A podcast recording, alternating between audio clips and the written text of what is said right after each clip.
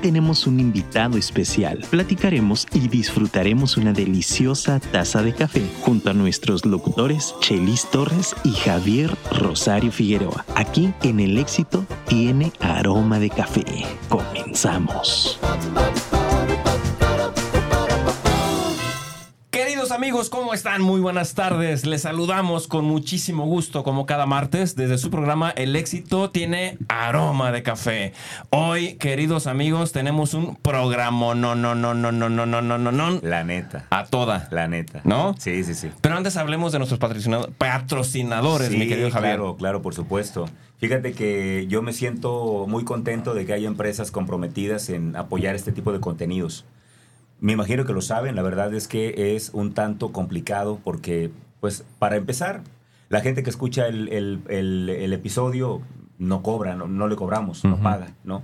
Y las empresas, lo, como, Inmuno, como Inmunotech, lo que hacen es apoyar ese tipo de contenidos y beneficiarse únicamente de que ustedes quieran probar esa opción. ¿no? Así es. Muy contento, muy contento de que nos patrocine. La verdad es que es un suplemento que, ayuda mucho. Tú y yo lo hemos comprobado personalmente y, y, eso es invaluable. Entonces yo, eh, Jorge también platicaba, nuestro invitado, que, que, lo han probado también ellos. Entonces, pues es algo que no estamos inventando, es algo muy saludable. Nosotros tenemos un compromiso de, de nunca promocionar algo primero que no hayamos probado, segunda que no nos haya hecho bien. Y tercera que no sea saludable. Entonces, Así es. Por eso estamos aquí comprometidos también con, con Inmunotech, dado que Inmunotech se ha comprometido con este programa. Así es, y con el producto estrella, pues que es Inmunocal, eh, traemos ahorita eh, la imagen de dos presentaciones, pero son tres del producto estrella, Inmunocal Platinum, Inmunocal MX y el Inmunocal Sport, que es ya, ya un, tema más especializado para eh, personas que hacen ejercicios de alto rendimiento, ¿no?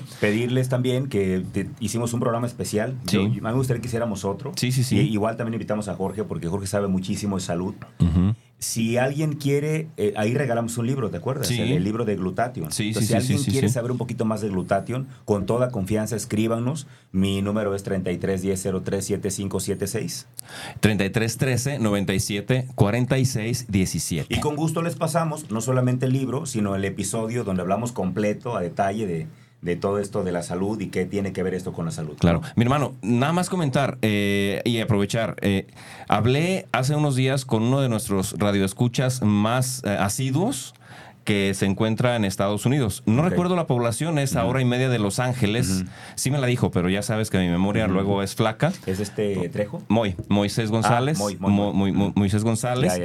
Y él me dice que le encanta escucharnos, no falla en escucharnos. De hecho, cuando no hemos tenido programa últimamente, me ha llamado la atención que pues, porque él nos escucha a través de la radio allá en Estados Unidos y nos menciona, él es mi amigo de muchísimos años, pero él nos menciona que nos escucha a nosotros porque casi no le gusta escuchar allá programas en español porque no llevan nada de contenido, pues, para las... o sea, entonces dice, pues el de ustedes es casi el único programa que escucho en español acá, porque aporta siempre algo valioso para nosotros, para superarnos, ¿no?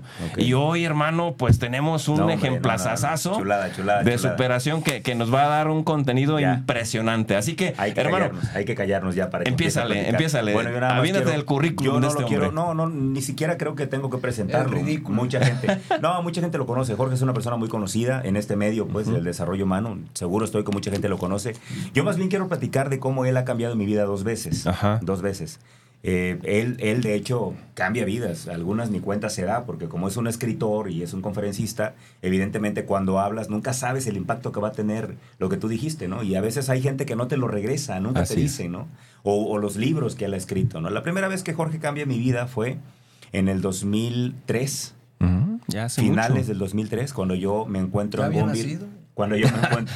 Cuando que yo sí es come años, ¿eh? O sea, lo dice de broma, pero sí es cuando come años. Cuando yo me encuentro en Gonville, eh, se buscan locos. Ajá, ok. Ese libro Me, trastornó. Yo ahí, ¿Más? gracias, sí, más. A, gracias a ese libro. Es que no dijo se había cambiado la vida. Sí, gracias a ese libro, yo conozco a Anthony Robbins. Oh, yo no sabía de Anthony Robbins. Fue ahí, al final, Jorge, en su bibliografía, pone ahí Despertando al Gigante Interior, Anthony Robbins, y me ligo a todos los que él puso ahí, me puse a leerlos también. Pero ese libro me cambió la, me cambió la vida. Y la segunda vez que me la cambia fue cuando lo tuve como invitado en mi programa de 94.7 en FM. Llegó Jorge ahí y dijo una frase que me cambió la historia, porque de ahí empecé a cambiar, de ahí empecé a vivir de forma distinta.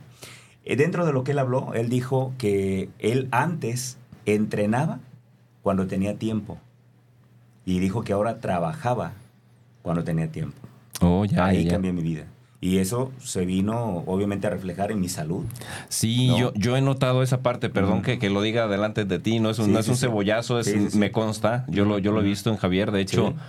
Eh, fue una transición difícil, tal cual, porque, porque incluso las primeras veces que empezaste a, incluso a bajar de peso y eso te veías demacrado, ya no. Pero bueno, ah, esa es otra cosa, porque yo no buscaba bajar de peso, yo buscaba recuperar mi lo salud. Sé, lo sé, lo sé. Y la baja de peso vino por añadidura. Pues claro. Entonces, ¿qué, qué, oh, ¿cómo es mi vida hoy, por ejemplo? ¿Cómo empezó hoy mi día? ¿no? Hoy en la mañana tuve una, una sesión por Zoom de 10 a 11. A las 11 me puse mi short, mis tenis, mi gorra y me fui al parque con mis perros a correr. Una hora, hora y media más o menos. Regreso, me baño, me voy a comer con un amigo, con Manuel Ramírez, de ahí vengo para acá ahorita, de aquí me voy corriendo a la sesión que tengo con, al ratito. Y, así es mi vida. Yo hago un espacio y, me, me, acomodo para, para entrenar primero, que es mi prioridad, gracias a esto que dijo Jorge. Y bueno, nada más quería yo hacer esta presentación. Ya lo conocen. Antes era conocido como el Buscalocos. Mm. Ahora es más bien conocido como el Reinventor, ¿no? Entonces, Jorge Cuevas. Oh. ¿Qué onda? ¿Cómo están, Chelis? ¿Cómo estás? Muy contento que estés aquí. A toda madre. Muy bien. Muy ¿Qué hubo? Dale. Ah, no, no, bueno. Ya, ya, ya. ya Amigos. Ya arrancó. Ah, dijo, es que me dice Chelis, oye, yo vi que tú hablas francés. Entonces dije, ¿de qué francés estamos hablando? De francés de mentaj madres. Entonces dije, no, ese lo hablo perfectamente. Se lo hablo muy bien. Amigos, yo debo, debo, debo presumir algo eh, que, que, que, Javier me tenía en un concepto de que, de que yo manejaba el, el francés muy fluido y decía que me quedaba. Natural. Eh, yo escuché la entrevista eh, del podcast de, Jorge hoy por la mañana. Que vaya a escucharlo, eh, está muy bueno, está muy bueno. La, verdad es que yo ahí me rindo a sus pies, hermano. El, señor es, es, su maestro. Sí, sí, sí, sí.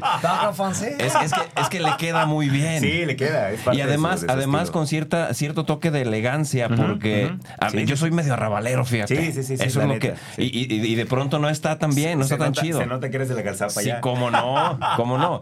Entonces, me, late, me, gusta más esa, esa elegancia en el francés. Querido amigo, eh, pues aquí, yo también, ¿eh? O sea, aquí nos, nos enfocamos en, escarbar, somos, somos como, como antropólogos porque eh, buscamos que eh, exprimir la experiencia de vida del invitado, ¿no? Porque sabemos que toda experiencia de vida trae, trae una enseñanza para alguien. Y bien lo dijo Javier hace rato, no sabemos ni, ni, ni, ni dónde, pero, pero suele surtir impacto y efecto, ¿no? Eh, Javier dice que, que, muchos te conocen. Confieso que yo no te conocía.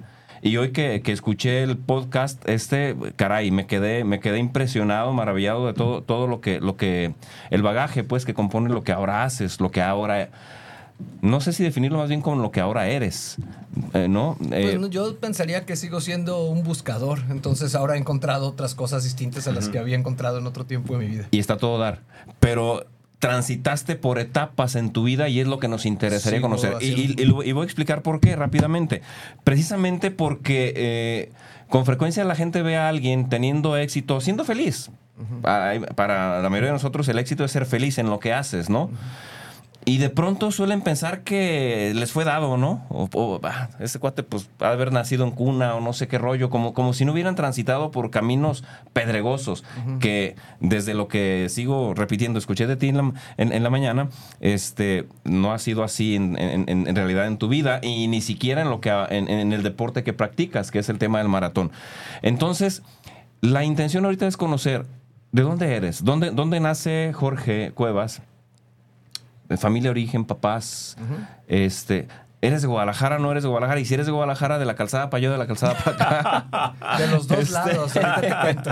Va, y, más o menos que nos vayas ahí como describiendo tu, historia desde, el origen. Hermanos, ¿cuántos tienes? Tu historia humana, cabrón. O sea, la, carne y hueso. De lo de hermanos, ¿cuántos tengo? Te voy a decir hasta lo que sé, ¿no? Pero mira, yo, eh, sí, digo, pues está cabrón. Sí, sí. Este, está café. Entiendo esa parte, eh, sí. Mira, yo nací en el, en el seguro, en, el IMSS que está en Belisario Domínguez. Pensé que decir, yo nací en una ribera de la, de la Arauca Vibrador. Un día, un día que jugaron los Leones Negros de la Universidad de Guadalajara, eh, que no sé por qué, qué amistad tendrían o algo mis papás. Yo, yo, soy jodón desde que nací.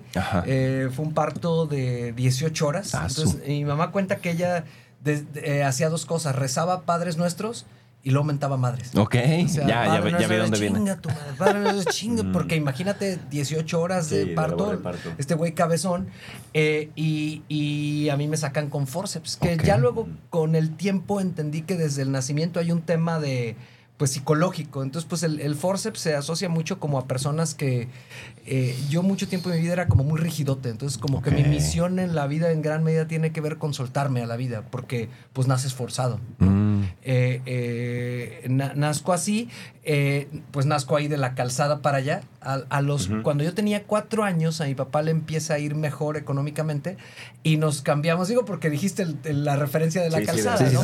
mis papás siempre habían vivido de aquel lado. ¿En qué barrio? este, La Perla. Ah, ya, ya, ya, justo, justo, en el este, límite.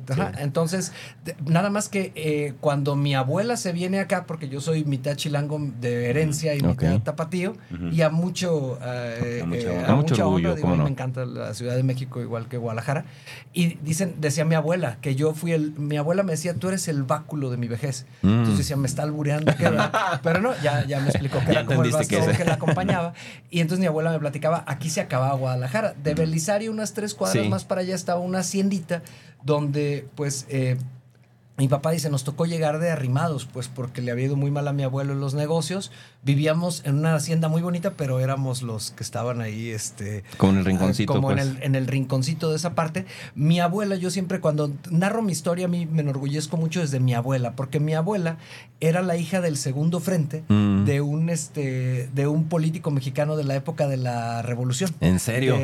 ¿Famoso? pues no, porque lo asesinaron. Ah, este, eh, de hecho, mi abuela dice que que, que a, José eh, Rubalcaba lo, lo, ella lo iba a ver los sábados, no me acuerdo si los sábados o los domingos, y que ahí él le daba siempre un libro. Entonces vengo de una familia que no es una familia pudiente económicamente, pero sí es una familia que yo me siento muy orgulloso con tradición lectora. O sea, si algo me pudieron dar a mí, fue eso, porque yo me iba a, con mi abuela desde niño y tenía como un tipo librerito en el baño. Yo soy estreñido si, si, no, si no leo. Ya leyendo... Eh, me confieso, me confieso. sí. sí, o sea, es como que ya, ya hay una cosa que, oye, ¿quieres este un laxán? No, yo un libro. Con eso estamos... Por, por, eso me deja entrar al baño al último amigo. y, y, entonces así, así lo, fui tomando. Me tocó hasta los cuatro años estar ahí. Le fue muy bien a mi papá y nos cambiamos en, entonces a la estancia que no había nadie. La estancia. chicos malos había ahí. Era También era la orilla, ¿no? Era la, otra orilla. Y luego en el 95 mi papá pierde todo y regresamos a la 28, ¿no? Entonces por eso me decías, ¿de dónde eres? Pues de los dos lados. Y yo empiezo a viajar, que ahorita igual lo platicaremos, de mochilazo. Mi primer viaje lo hice pues ahorrando 3 mil pesos y con 3 mil pesos me eché desde eh, Tuxpan de Rodríguez, Cano, Veracruz hasta Chetumal en un mes y 10 días. Y, este, y pues yo me considero de todo el país. Desde ahí tengo la fortuna de conocer los 32 estados del, los estados. del, país. Qué maravilla. En muchos lugares. Mandaba faxes en ese tiempo y decía, este, les ofrecemos una conferencia gratis a nombre de la Universidad de Guadalajara. El arquitecto Fuentes Méndez era mi maestro, le pedía prestado el fax y le decía, présteme papel, eh, papel eh, membretado y póngale que yo voy a dar una conferencia de qué diseña tu éxito. Ándale pues, y ya la mandaba. Y me dice, oye, pues han regresado un montón que quieren que vayas. Oh, pero no te van a pagar viáticos, ¿no? Yo tengo tres mil pesos. Y me acuerdo que llegaba junto con mi hermano y un buen amigo, que seguimos siendo socios, y este, nos echábamos un baño vaquero en, en algún lugar. Llegábamos a dar, en la Universidad Autónoma de Yucatán, este, me acuerdo que nos dijeron, los invitamos a comer, llevábamos como tres días a puro, este, pan y agua. A puro lo que quedaba. No, cabrón Vámonos.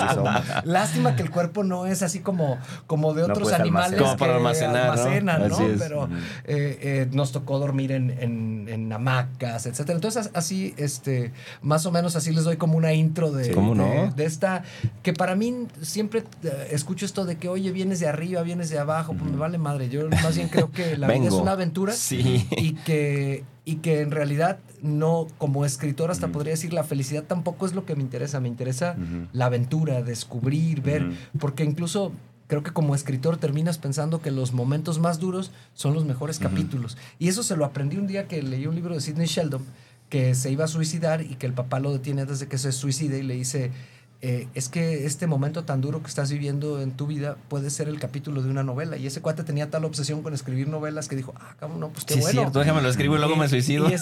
no, no, pues le, tuvo obvio ya mucho no, material, ¿no? De treinta y tantas novelas, aparte de que para ganar dinero vivió escribiendo Mi Bella Genio y esas cosas. Ah, ya, ya, Entonces, este... ¿Cómo no? Eh, es, eso a mí me marcó mucho porque, a fin de cuentas, fíjate, una vez estando en Nuevo Laredo, ya cuando yo empezaba a dar conferencias, yo así me fui, me fui a un casting de Telmex. Era puro pelagartón y yo. Estoy hablando de 99 o 2000, no me acuerdo. Y pues me tocó la fortuna de ganar la licitación y que me mandaran desde, desde mm, Nogales, porque creo que Telmex no tenía oficina en Tijuana, hasta Chetumal. Me eché cinco veces toda la... Toda la República. toda la, toda la gira y pues así ha sido mi, vida, esa, esa como hasta ahorita, hasta los 46 años, pues una eh, aventura permanente de ir descubriendo, de ir aprendiendo cosas. Y los libros pues son una manera en la que lo comparto. Yo no, no, cuando dice Javier, oye, me cambió, yo no, tengo, y de verdad lo digo, ni la menor intención de cambiarle la vida a nadie. Tengo la intención es más, me parecería mesiánico. o sea, yo sí les dijera, ah, yo, porque luego lo escucho y perdón, pues, pero no, no me va, yo me burlo cuando están. No, yo, doy conferencias para cambiarle la vida a las personas. Y yo digo, ay, no mames, perdón. este, o sea, ¿quién te cree eso? Ah. O sea, para mí es tratar de vivir la vida y compartir. Y evidentemente, así como a Javier le impactó algo que yo le dije, pues a mí me impactan cosas que los demás me dicen. Y a lo mejor la, la, cualidad que yo tengo es que sé contarlo. Así es. Eh, de manera hablada, o creo considero que mejor de manera escrita. Y este y nada. Y, de hecho empecé a escribir, ahorita me preguntan, pero empecé a escribir bien morrito. a ver, te saltaste un buen tramo no, ahí. Pues es que son 46 años, tienes hora y media. Como a ver, quería hacer el dime, por favor. Resúmele, resúmele. Me gustaría saber un poquito más de tu infancia. ¿A qué jugabas tú, te acuerdas? ¿Te gustaban ya desde ahí los deportes? Era, era, no era malo, era el más malo de toda la familia. Yo tenía primos que jugaban en, fuerzas básicas, de hecho tuve algunos primos que jugaron profesional, etcétera, y yo crecí con la idea de que yo para los deportes era matraca, pero me encantaban. Ok. Ah, entonces, este, me acuerdo el primer partido que debuté de portero, fue en una en el Atlas Chapalita, venía yo con el equipo de acá del barrio y se me rompió el short y pues nomás cuidando que no me vieran las nylon y, me metieron como seis goles, era muy malo para, para jugar. Me tenía yo, dentro de las cosas bonitas que heredé de la familia, la no bonita que heredé es, mi abuela diario decía, es que en la familia somos muy maniados. Entonces yo incluso crecí con la idea de que soy muy torpe, por eso escribo, por eso eh, te vuelves intelectualmente más... Eh, yo empiezo a darme cuenta que no soy tan güey para algún deporte a los 36 años. O sea, pero, pero siempre me encantó, ¿eh? O sea, en los equipos de fútbol ahí era el primero malo y picado. Decía un primo, no hombre, si en el PlayStation hubiera un jugador que tuviera la autoestima de Jorge y mis cualidades futbolísticas sería muy bueno. pero, las cualidades mías no eran muy, muy... Me consideraba lento y además fui un niño gordito hasta... Pues en realidad yo creo que hasta, hasta hace cuatro o cinco años es que, eh, es que he estado delgado, aunque sí bajé mucho de peso mucho tiempo, pero nunca me sentí con la con la fortaleza que para mí fue entrar al deporte como un sueño guardado de la niñez. Ok. ¿Este es tu mejor estado físico? ¿Tú te sientes mejor que nunca ahora? Sí, fácil, o sea, sin lugar a dudas. Sí. Me regreso otra vez. ¿Creciste en, cuando, cuando tú creces, eh, había algún tipo de fe? ¿Eran católicos en casa? ¿Qué hacían? Ah, bueno, mira, ahí te va. Eh, yo soy politeísta. O sea, yo creo que hay algo, pero no le pago a ninguna, este, no pago caseta, me voy por la libre, ¿no? Eh, y eso yo creo que se dio porque mi mamá eh, viene de una familia católica, mi abuela materna era católica, me quería llevar a misa y yo le decía, no, yo me quedo afuera o porque me aburría. Y este, y, o si me compraba unos elotitos, pues iba. Uh vendían elotitos allá afuera. Este, eh, mi abuela materna, la que me enseñó a leer, ella decía que era novia de Fidel Castro. ella. sí. Y ella no, o sea, decía, bueno, pues, hijo, cuando vengan a tocar no digas que no somos católicos. O sea, ella ya asumía que yo tampoco era, ¿no? Este, porque pues le tocó ciertas agresiones y además le tocó a ella la guerra de los cristeros en San Marcos. Y, o sea, no solo le tocó que asesinaran a su papá, que su mamá muriera de tuberculosis en Estados Unidos, sino también ella era la del telégrafo. Entonces la del telégrafo pues era codiciada tanto por, tanto por los cristianos como por los del gobierno, ¿no? Entonces mi abuela dice que ella se tenía que echar al piso y pasaban los, los balazos por, o decía pues, y pasaban los balazos por arriba. Entonces tuve esta suerte de, de mix. Eh, mi, abuelo paterno era masón, mm. este... Eh, entonces, pues ya total que no te sé decir, o sea, tenía de todo. Y yo estuve un tiempo como medio, nunca he estado peleado ni con la religión, ni con Dios, ni mucho menos. Hubo un tiempo que, que era un poco irrespetuoso, que me, que me burlaba de todas las religiones y luego hubo otro tiempo que pero estaba de 12, 13 años, ¿no? Como esa, un día me corrieron de la casa de una amiga porque me preguntaron que si iba a misa y le dije, no, no, yo, la vida es para divertirse y alguna cosa de ese tipo, ¿no? Porque soy muy payaso, pero no sabía que hay cosas con las que no hay que meterse, ¿no? No, pues no podías meterte, ¿no? Entonces, pues eh, realmente yo ahorita lo, veo a Dios como una conexión con el todo, con algo incomprensible. Me cuesta mucho pensar cuando alguien te dice, no, yo conozco a Dios, no, pues dame tu autógrafo, cabrón. Yo creo que es algo muy difícil de comprender, un misterio muy, muy canijo. Me atrevo a decir que los escritores tratemos, tratamos de hacer aproximaciones que no son otra cosa que la proyección de nuestro pensamiento. correcto. Y este... Y, así me tocó, con ninguna presión familiar. O sea, mi mamá venía de familia religiosa y mi abuela era muy así de que te quería meter al catecismo. pero a mi mamá le valía mal. Sí, mi mamá, o sea, no, no, no, tú, tú este, mi, abuela decía, aquí nuestro valor es que nosotros no le hacemos daño a nadie y si podemos ayudar a alguien está bien y de ahí con eso.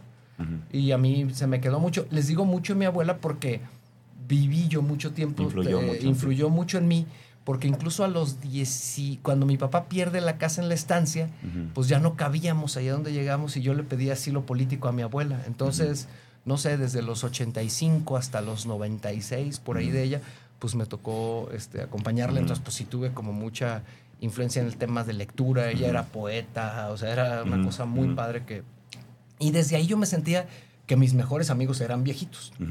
Siempre. Sí, sí, sí. Ahora tengo más amigos jóvenes. Mucho de esto lo cuentas en, en, Se Buscan Locos. E, estas historias que estás platicando ahorita, anécdotas, ahí, ahí vienen. Ah, ahí me, acuerdo que ahí vienen, sí, muchas platicas ahí. Oye, eh, ¿Cómo fue eh, en tu, en tu adolescencia, digamos, juventud, cómo fue este tema de la sexualidad y las drogas? Te platico porque de pronto a muchos, yo me incluyo entre ellos, de pronto nos cuesta salir de ese tema, ¿no? En el caso mío, por ejemplo, yo tuve un tema de pornografía muy cañón y, mira que en aquel tiempo no teníamos el acceso que hoy tienen, ¿no? Hoy está en un clic, ¿no? Me hubiera encantado en aquel momento tener a un clic todo, ¿no? Antes, ¿no? Antes era conseguir, yo soy un poquito mayor que tú, y, Te debo respeto. Eh, correcto, sí. Uh, si te contara. y, este, y, y, para mí era un tema, ¿no? Porque me acuerdo que en aquel tiempo era conseguir revistas casi, casi de, como si fuera algo ilegal, ¿no? Y así, ese tipo de temas. Donde nadie te vea. Ajá, exacto. Yo soy rehabilitado. Yo sí tuve un tema con, con, con pandillerismo y drogas. ¿Cómo fue tu caso? Eh, ¿Fuiste tentado? ¿Sucumbiste? ¿Cómo, ¿Cómo, pasaste por ahí? ¿Nunca hubo ese tema en tu caso? Mm, sí, sí. Mira, eh, déjame, voy, déjame voy por partes. Eh, me metieron en una escuela de niños, cabrón, en la, primaria. Entonces, cuando llegué a la secundaria dije, ay, ¿Era religiosa? Sí, pero era jesuita y era muy a toda madre. Yo me acuerdo que ibas a confesarte y el padre Enrique dice, oye, fuiste, no, yo nunca voy. Ah, bueno, está bien. O sea, no, no. Me encantaba ir a ver las conferencias del padre porque él platicaba de cuando iba a Egipto y, y por eso creo que he tenido una muy buena relación con, con, con la ideología católica, todo, ajá, porque, porque a fin de cuentas he convivido bien, pero nunca me he podido considerar católico. Lo he intentado, ¿eh? Había una chica que me encantaba. Entonces decía, hay que ir a misa para ligar aquí, ¿no? Entonces, este, y, lo intenté, pero no, no, no lo... No se te dio. O sea, es como cuando, cuando hay algo a lo que no te puedes forzar, pues. O sea, yo decía, no, yo no, no puedo vivir con unas reglas así. No, no. O sea, está chido, pero yo soy mucho más libre y, y sigo la filosofía de mi abuela. No le hago daño a nadie y trato de ayudar si se puede. Hasta ahí. Ahora, em, entonces cuando entró a la secundaria, pues dije, madre santa, ¿no? Fíjate que ahí más una cosa que me pasó es que empezaba yo y, con la que se pudiera andaba, ¿no? Y me eh, ahí más bien tuve una bronca de bullying porque andaba con una chica, yo iba en primero, y iba en tercero y llegaron y me partieron a madre unos de la prepa. Sus compañeros. Ah. Entre tres, porque el novio era, ella no me dijo que tenía novio de la prepa, ¿no? Y, y agarré una rachita que me rompía la madre todos, todos, todos, todos. Esa fue una cosa que viví ahí. En, de parte materna tenemos un pedigrí. Tengo buen pedigrí, ¿eh? de diabéticos tenemos este, bastante chingón, hipertensión. De hecho, yo entré mucho al tema de salud por eso.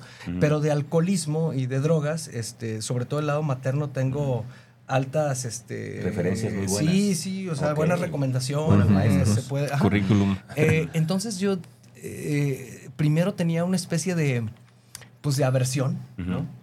Eh, y luego en, la, en la secundaria prepa empecé a tomar escondidas y en la prepa me hice, pero no, no pedo, o sea, pedísimo. Jamás he probado ni, Nunca se me ha antojado ni, ni, marihuana, he probado. Pero la neta, nunca fumaste tampoco. De hecho, nunca he probado un cigarro. Ok. Eso sí es algo, este, probablemente por formación reactiva. Como mi mamá fuma, pues yo ni al pinche. A mí me, da mucho asco el cigarro. O sea, no, no, no. Me daba, ahorita no me da tanto asco, pero pues ya después de vejez viruela, pues no se me antoja. Y ahora, como, como atleta, pues son de esas cosas que dices, pues ni curiosidad me da. Correcto. Eh, yo creo que, que fui así eh, borracho mal plan, o sea, borracho de... Mala copa. De, pues desmadroso, sí, muy desmadroso, que me tuve suerte, o sea, de quererte, de querer nadar en Chapala a las cuatro, o sea, yo era desmadroso, pues sí, ¿no? Y, y este, y, luego era maratonista, pero del, de, iba con los compañeros, a ver, yo me tomo una de bacacho solo, y tú otra, y no, pues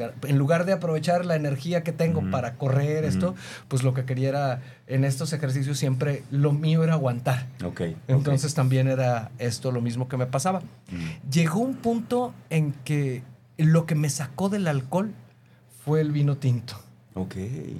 Porque eh, cuando me fui de mochilazo a Canadá, yo cuidaba a un niño autista y entonces era bien curioso porque su papá, Miguel, este, me decía, no, yo quiero ir a un restaurante italiano y tomar vino tinto. En mi casa, pues se usaba la chela, el bacardí, o sea, era el típico, era, era alcohol así, el pinche añejo que ahorita lo cabrón, ¿no? Este, Pero era la onda en ese tiempo. Sí, sí, no, pues ahora veo a los chavos con el bacacho todavía. Ah, ¿en serio? Sí, ah, yo no, no, no, viste eso. Todo lo regresa, ¿no? Entonces este cuate me decía, oye, ah, como, porque él tenía a su niño autista y se había tenido que ir a vivir a Canadá porque aquí no tenía forma de, pero allá realmente todo lo que ganaba se lo gastaba en él. Y a mí me contrataban para que cuidara al niño, porque yo tenía esta, como yo había estudiado PNL y todo, me sirvió bonita la cosa para cuidar niños con ciertas, ciertas problemáticas. En, en, Canadá me contrataban para cuidar niños autistas porque les hacía juegos esto y parece que, pues, que, les ayudaba. que funcionaba, ¿no? Y entonces este, me decía, quiero probar esto. Y entonces él no traía lana y le dije, ¿tú me pagas hoy? Sí, ah, pues yo te invito, porque pues yo era un cuate soltero que en Canadá trabajé de albañil, trabajé de barman, trabajé, o sea, a mí me iba muy bien. Sí, sí, sí. Y este. Y entonces me dijo, no, y el vino tinto. Y empezó, no, me acuerdo que era un Sangiovese de la Toscana. Y mira, para. Oye, le dije, qué rico. No, pues yo te sigo cuidando a tu hijo para que me pagues y, y, me invites a esta cosa. Tomando tinto. Lo que me sucedió es que el vino tinto es muy parecido al perfume. O sea, si tú hueles un perfume, el primero ah, qué rico huele. El segundo, ah, qué rico huele. El tercero, ah, qué chingos huele esto. ¿no? Entonces, eh, lo que me sucedió es que me cambió totalmente eso, la percepción. y, y, empecé a decir, no, es que yo quiero llevarme bien con el vino. Incluso ya estando yo en terapia eh, y con estas broncas de alcoholismo en la familia y todo, decía, bueno, hay una opción que es la normal, que es enojarte con el alcohol. Y la otra es hacerte su compa. ¿no? Eh, y hacerte su compa no es abusar de él, ¿no? Sino somos muy... Hoy, hoy te podría decir que uno de mis grandes placeres es el, vino de mesa. No tomo, no tomo vino procesado, vino pues de destilado porque no me lo permite lo, que, lo que hago. Y sentí que en eso, eso es de las cosas que me he sentido muy contento. Como que me sané con eso, aunque claro, hay otra cosa. Hoy me tomo tres y estoy pedo porque desde que corro o sea, una cosa es tener 84 kilos y echarte un bacardí y otra cosa es pesar como hoy 68 y, a las dos copas de vino dices, güey, ya no puedo, güey, si no, no entreno mañana, ¿no? Exacto. ¿Cómo fue el tema de la sexualidad en esos años? ¿En cuáles? Cuando tú ibas creciendo, porque te preguntaba del, del de cómo, cómo sorteaste el tema de drogas ah, y cómo sorteaste el tema Pues el tema era muy, muy, este, como aventurero, siempre bien. Pero nunca caíste en pornografía, ¿no? No te atrapó así como... No, pues sí veía. Pero, hasta ahora que lo dices vi que no, o no, te, atrapó como... Porque cuando se convierte en un problema, cuando te enajena tanto que incluso dejas de hacer cosas que deberías hacer por estar ahí, ¿no? Es que yo fui muy vago, Javier, te voy a decir. O sea, yo no, no me pasaba eso con la pornografía porque además siempre como que prefiero ir al estadio que, que, que, ver, el partido en la tele, ¿no? Mm. pero, pero, por ejemplo, si una vez conseguí unas películas beta pornos y las empecé a poner en la casa y les empecé a decir a mis amigos, oigan, ¿y si nos hacemos la pinta y, se van allá a la casa? Mis papás trabajan y ahí las vemos. pero yo más era como el tema de estar al volante con gente, ¿no? Y entonces luego unos amigos le dijeron a sus papás y entonces resulta que yo era el proveedor de pornografía. o sea, la verdad, pero yo no... Pero no, fue un tema pues en tu vida. Fíjate que no, no, o sea, en realidad yo empecé a tenerle cierta rechazo a la pornografía cuando empecé a leer del tema de la explotación y de la trata de blancos. Pero antes decía, pues porque yo creo, este, o sea, como muy en la parte sexual, pues digo, oye, pues si no hay con quién, pues, contigo mismo, es una buena jalada, ¿no? o sea, no, no, una, dice un, doctor que conozco, dice una masturbación sana. Ah, ¿cómo es eso? Pues justo lo que tú dices, que, que te masturbes, pero que no por eso vayas a dejar de hacer lo que quieres hacer y este, y todo. Entonces, no, no, en ese sentido, o sea. No fue tema pues sí fue tema, estaban chidas, pero... Sí, pero, no, te, no te distrajo, pues. No, no y sobre todo a mí, fíjate que sí, ya cuando vi el, el, asunto que dije, ah, cabrón, o sea, este, ¿cómo yo sé que esta chica que está ahí, o este chico, no está lo siendo que sea, obligada, o no, está siendo violentada. Entonces esa, madre sí, como que me... Esa sí me puso como en otro... En otro punto, e incluso a veces no solo en la pornografía, pues me da este es alguien que diga, ah, cabrón, solo por mostrarte y no tanto por... Eso, como que en eso, sin haberme vuelto victoriano, pero sí me de acuerdo. Sí, me, me conectó así. Oye, ¿qué llegó primero a tu vida, el escritor o el conferencista? El escritor. O sea, tú, cuando comenzaste a dar tus conferencias que dices que viajaste por todo el país y de mochilazo, ¿ya habías escrito Se Buscan Locos? No, pero ya había escrito un chingo. Ok, pero no habías publicado nada. Eh, ¿El primero Se Buscan Locos? No, hay uno antes, pero ahí sí dijiste que sí. O sea, sí te voy a decir, es mi hijo incómodo. Me quedó bien gacho. Entonces, ¿No te gustó a ti tampoco? Entonces ni el público, ni el título digo porque cerré el, con la editorial. dije, lo voy a guardar y un día ah, lo pero sí te lo publicaron. Sí, porque hay gente que se apendeja, pues sí, sí. pero, a ver, ¿por, qué no te gustó? Porque está muy mal escrito. O sea, realmente yo creo que. Pero en ese momento te diste cuenta que estaba mal escrito. No, como a los 4 o 5 años. Como a ah, los 4 o 5 años dije, oye ¿por qué publiqué esto, mano? Pues es, este, está... Eh, eh, y hasta digo, pinches editoriales porque andan publicando chingaderas. Oye, pero, pero ¿tuvo algún, algún éxito de todas formas? O sea, sí, sí fue... ¿Sí lo leyó la gente? Eh, pues tuvo un fracaso que sí lo leyó la gente. O sea, eso no es oh. éxito, pues. Este, pero sí fue leído, pues, Sí, sí, sí, me lo publicó Ediciones Castillo de Monterrey, una editorial. Pues, a lo mejor por eso quebró. No, no es cierto. Este, pero me lo publicó una editorial. Sí, no sé, se habrán vendido 5 o 6 mil unidades, que era algo eh, bastante bien, pero creo que no eh, yo sentí que estaba crudo el libro, ¿no? O sea, todavía no estaba, no tenía el, el, como, no porque estuviera yo muy joven o algo, porque pues si no, también diría lo mismo de se buscan locos u otro, sino como que toda, todavía no, no, eh, eh, estaba muy verde y, no me gusta a mí la pero, Pero no, no, no, este, no lo consideras también como, independientemente de cómo haya sido, eh, el que, el que detonó la posibilidad de que te animaras a, publicar, porque en una de esas no publicas por eso y pues te metes en una espiral de que nunca quedas conforme y pues hasta cuándo, ¿no? sí. hay, Pudo pasar, pero es que hay niveles. O sea, si ya era. Eh, o sea, por ejemplo, a mí se buscan locos, no me gusta. pero, pero digo, pero está Pero sabes que está bien escrito y está, bueno. no, no lo he leído ¿eh? No lo he leído. Está buenísimo. Tengo que ver. O sea, yo, yo siento que en esto de escribir una cosa muy bonita es que aquí al revés, por ejemplo, un futbolista a los 36 ya valió mal, ¿no? 38. Pero aquí yo creo que cada cosa que voy escribiendo me va permitiendo mejorar y en su momento a alguien le va sirviendo o le va divirtiendo. Sí, sí, sí. Y, y, tengo yo la sensación que todavía estoy lejos de, de, o que estoy cada vez menos lejos de tu mejor versión. De la versión, ajá, y, y, cada vez me siento más contento con lo que voy escribiendo, eh, porque pues es como que se te va soltando la, se te va soltando la pluma. ya, ya, ya. Fíjate, qué curioso. Tú, si, tú, si tú vieras todos los libros de Jorge, tú te puedes dar cuenta ahí de su evolución porque hay una característica que yo como lector suyo he notado. Yo siento que Jorge va hablando de lo que va viviendo. O sea, no, no es un escritor, iba a decir un nombre, pero como esos que sacan libros por compromiso, ¿no? sí. conozco muchos. Ajá, tienes que sacar uno y lo vas sacando, ¿no? Y hablan como de lo mismo, pero le ponen otro nombre, ¿no?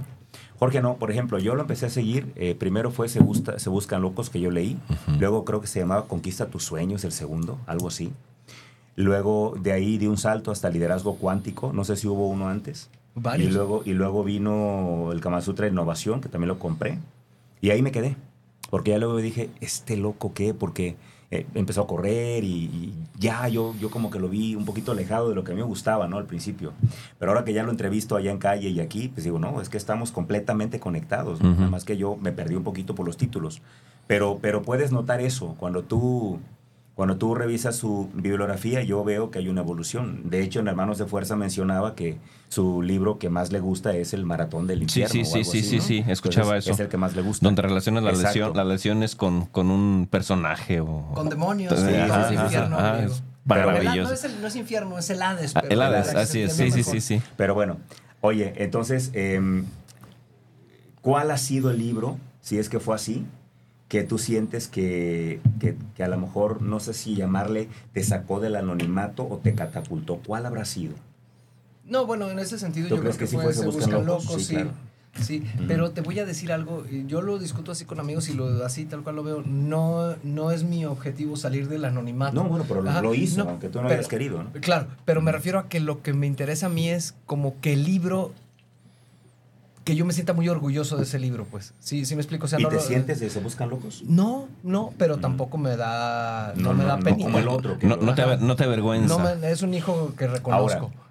yo sentí durante un tiempo que tenías como una relación con la locura. Te gustaba hablar de la mm. locura.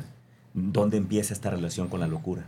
Híjole, eh, un día iba caminando, de hecho así fue lo de Se Buscan Locos, iba caminando, por, creo que justo por la estancia. Y, y, y, venía con una amiga y decíamos, oye, diario nos dicen que estamos locos.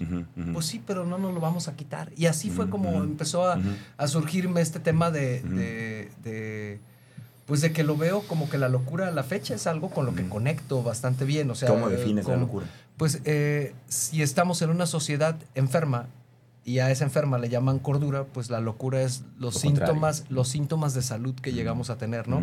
Cuando nos salimos de, de un esquema de deber ser, de, de, un esquema incluso en el tema del éxito, ¿no? Los parámetros establecidos. porque yo digo, bueno, ah, me ha ido bien en la vida, pero, pero ese éxito no es lo que me ha dado las mayores satisfacciones que pueda tener. Entonces trato de, si me va bien, no festejar demasiado el, el éxito como reconocido, sino más que es lo que a mí me conecta o lo que a mí me llena. Y desde ahí empecé con esa parte de, así lo vi, creo que la, la, locura tiene que ver con una especie de idiotez. Eh, al estilo de Dostoyevsky, pues. O sea, el idiota es el, el, que, pues el, que se, el que se ve a sí mismo, ¿no? a eso, y que no necesariamente está enajenado con, con lo que te dice la, la, la, sociedad, ¿no? Entonces, ah, y pues, y además con otra cosa que vi cuando, cuando estuve yo siendo paciente de terapia, que decía, bueno, pues es que esta madre no se trata de curarse, nomás se trata de, Aceptarla. de decir, pues estoy bien jodido, pero con todo y esto a ver cómo le hago, cabrón. Ajá, exacto. Entonces eso me... Entonces, sí. Eh. Y de hecho las, en las sociedades este, enajenadas, como en la que estamos, pues, pues le llamamos loco al que, o sea, dices, oye, este pinche loco, o sea, este no quiso un trabajo de 18 horas, no quiere Al diferente, ¿no? No es, al no diferente. Eso es cierto. Sí, al diferente. Javier, a la oveja negra. ¿cuántas veces te han dicho a ti? A mí me han dicho un montón de veces. Sí, sí, sí. ¿Y ya estás trabajando? sí, consideran que esto no es un trabajo.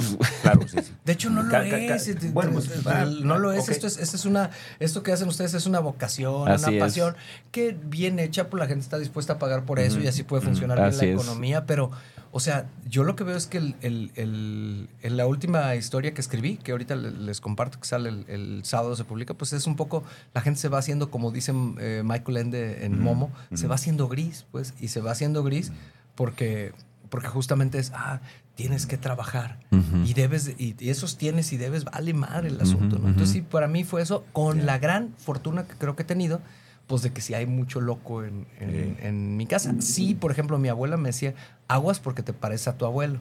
Entonces mi abuelo acabó sin dos piernas amputadas por el pinche desmadre que, se traía, etcétera. Entonces, sí fue, ay cabrón, o sea, yo cuando voy viendo mi vida, luego digo, güey, si yo, yo estuve a tres milímetros a lo mejor en esta parte que te digo del, de que a lo mejor suena muy inocente, sí, que llevaba porno, que hacía esto, que... que pero pues eh, poquito les vi así, estaba muy fácil que, que esa locura se volviera en, en, en una espiral sin, sin, sin fondo. Sin y algunas veces, por suerte, algunas veces no por mérito mío, sino por suerte aquí andamos. Si revisáramos hacia atrás, Jorge, eh, cuáles serían como, dijera Steve Jobs, como conectando los puntos. ¿Cuáles serían como esos puntos claves que te trajeron hasta este momento de tu vida? Porque para mí hubo una evolución. Para mí, tú no eres el que yo conocí cuando, cuando yo leí Kama Sutra y Innovación, por ejemplo. De ahí para acá ha habido una evolución tremenda en tu caso. Aunque yo creo que esa evolución, como en todas las personas, empezó desde antes. O sea, si conecto los puntos, eh, no sé si ponerlo a nivel personal o profesional, porque es difícil como creo que van Creo que van ahí. Para mí, por ejemplo, un punto que siempre he valorado mucho fue estudiar arquitectura y no dedicarme a la arquitectura. ¿Terminaste? Sí, sí. ¿Eres arquitecto? Este, soy arquitecto. Bueno, estudié esa madre, sí. ajá. Eh, el, el, estudiar arquitectura siento que me dio una... Hoy, hoy en día todos mis relatos tienen mucho que ver con, con lo urbano, con los mm, monumentos. Con, y en su momento, por lo mismo que te dice la sociedad, dije, qué pendejo, ¿por qué estudiar arquitectura pudiendo haber estudiado? y, y, ahora digo, no, conectando los puntos, qué bueno que estudié arquitectura. Sí, sí, sí, sí, eres gracias a eso. Ese, ese, es uno de los puntos que me parece Porque te sales del deber ser utilizando lo que tienes. Y eso está todo Está buenísimo. Sí, sí, sí. Luego, eh, yo empecé siendo más un poeta, un poeta eh, que en la, en la prepa gané mi primer concurso de poesía con una, una serie de, poesías que se llamaban Ciegamente hacia la muerte, en un momento en que yo estaba en un nivel así de, de vacío, y, y, luego acabé en la superación personal. Entonces, este... ¿Cómo acabaste ahí? Y, y, ah, gracias a mi maestro Poncho Tesada, pues, o sea, yo ah. empecé a... Me, me, le pegué a Poncho Tesada y él me llevaba, pero a mí siempre se me hacía un poco como, como mm, como que yo quería otra narrativa para la misma superación. Entonces siento que este como poeta medio dark y esta superación personal hicieron un híbrido medio raro. Es un punto clave de tu vida ahí, detente, no la conocía. ¿Cómo conoces a Poncho? Ah, yo, le, yo quería aprender a hablar en público. Ok. Y le pregunté a un amigo eh, que si él sabía, le pregunté a varios. ¿Querías para declamar lo que escribías? ¿O para qué querías? No, yo quería hablar en público bien, eh, porque, por ejemplo, yo hacía muy buenos ensayos en la universidad de temas de las tesis. Pero en tu mente no había ser conferencista ahí todavía. No, no, yo, yo decido ser conferencista porque empiezo a acompañar a Poncho a sus conferencias. Empieza a verlo. Y empiezo a verlo y dije, ah, está chido. Y, este, y dije, yo quiero aprenderte todo. bueno, yo me fui un día a su oficina hasta que me recibió. Yo quiero aprender a hablar en público. pues vente y pégate. No supo a quién le dijo. Entonces yo me pegaba ahí todos los días y todos los días y todos los días. Él era vegetariano, me hice vegetariano. Él se vestía de traje, yo me vestía de traje. o sea, lo modelé durante unos seis años de papá. Eh, eso cambió además el que yo venía en una familia que aunque había mucha diversidad, no había gente que trabajara por su cuenta, ni emprendedores, todos eran empleados. Empleados. Entonces, o mi abuelo, pero yo no lo conocí. Entonces, eh, Poncho despertó también en mí esta parte como del emprendimiento, de, que me podía dedicar a esto, de que se valía soñar.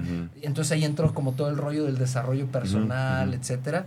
Y, y pues me empecé a hacer una copia, incluso le robaba las anécdotas este, Susan decía, oye, eh, pinche muchachito, me decía Poncho en paz descanse, pinche muchachito, ya a la hora que llego a mi conferencia, las tres anécdotas que son mías, dijiste que eran tuyas, es que no sé qué decir, Poncho.